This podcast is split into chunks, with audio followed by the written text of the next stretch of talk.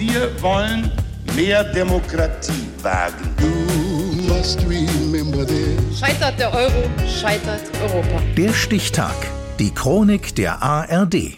26. Juli 1922. Heute vor 100 Jahren wurde in Tulsa, Oklahoma, der Filmregisseur Blake Edwards geboren. Ralf Görde. Erzählen Sie mir was über Inspektor Clouseau. Er ist etwas seltsam.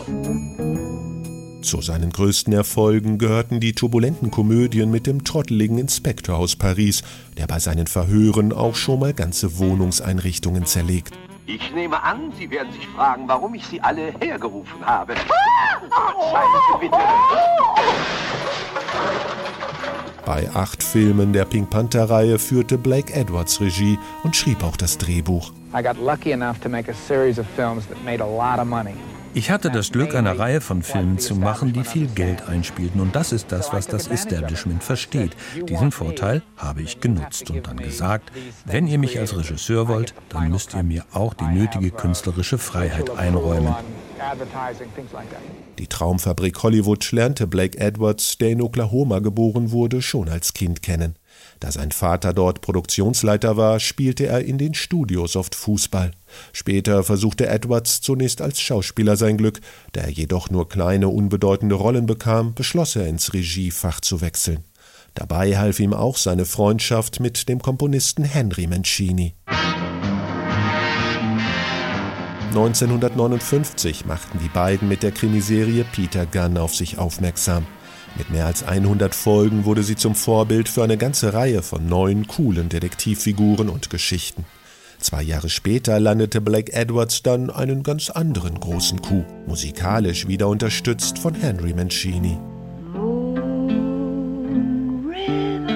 Tragikomödie Frühstück bei Tiffany's spielt Audrey Hepburn das Partygirl Holy Golightly, das davon träumt, sich einen reichen Mann zu angeln. Derweil widmet sie sich ausgiebig den Auslagen des Edeljuweliers. Ist es nicht fantastisch? Verstehst du, dass ich immer das Gefühl habe, dass mir hier nie etwas Böses passieren kann? Nicht, dass ich mir was aus Schmuck mache, höchstens aus Brillanten natürlich. Ich habe das Drehbuch geliebt. Um diesen Film machen zu können, wäre ich auch über den Walk of Fame gekrochen. Das war einfach eine große Chance für mich gewesen.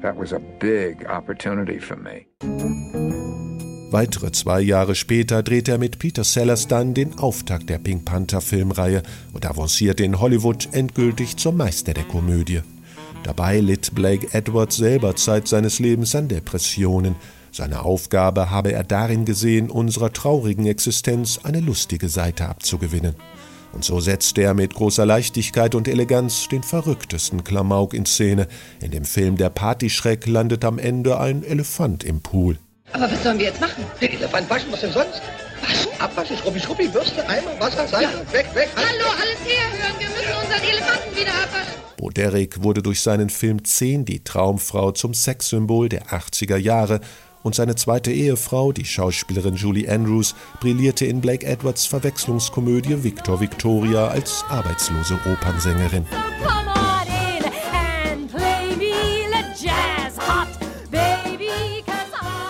2004 erhielt er den Ehren-Oscar für sein Lebenswerk.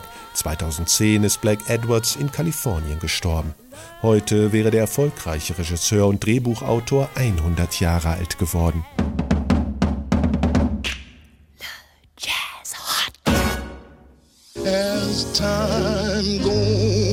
Der Stichtag. Die Chronik von ARD und Deutschlandfunk Kultur. Produziert von Radio Bremen.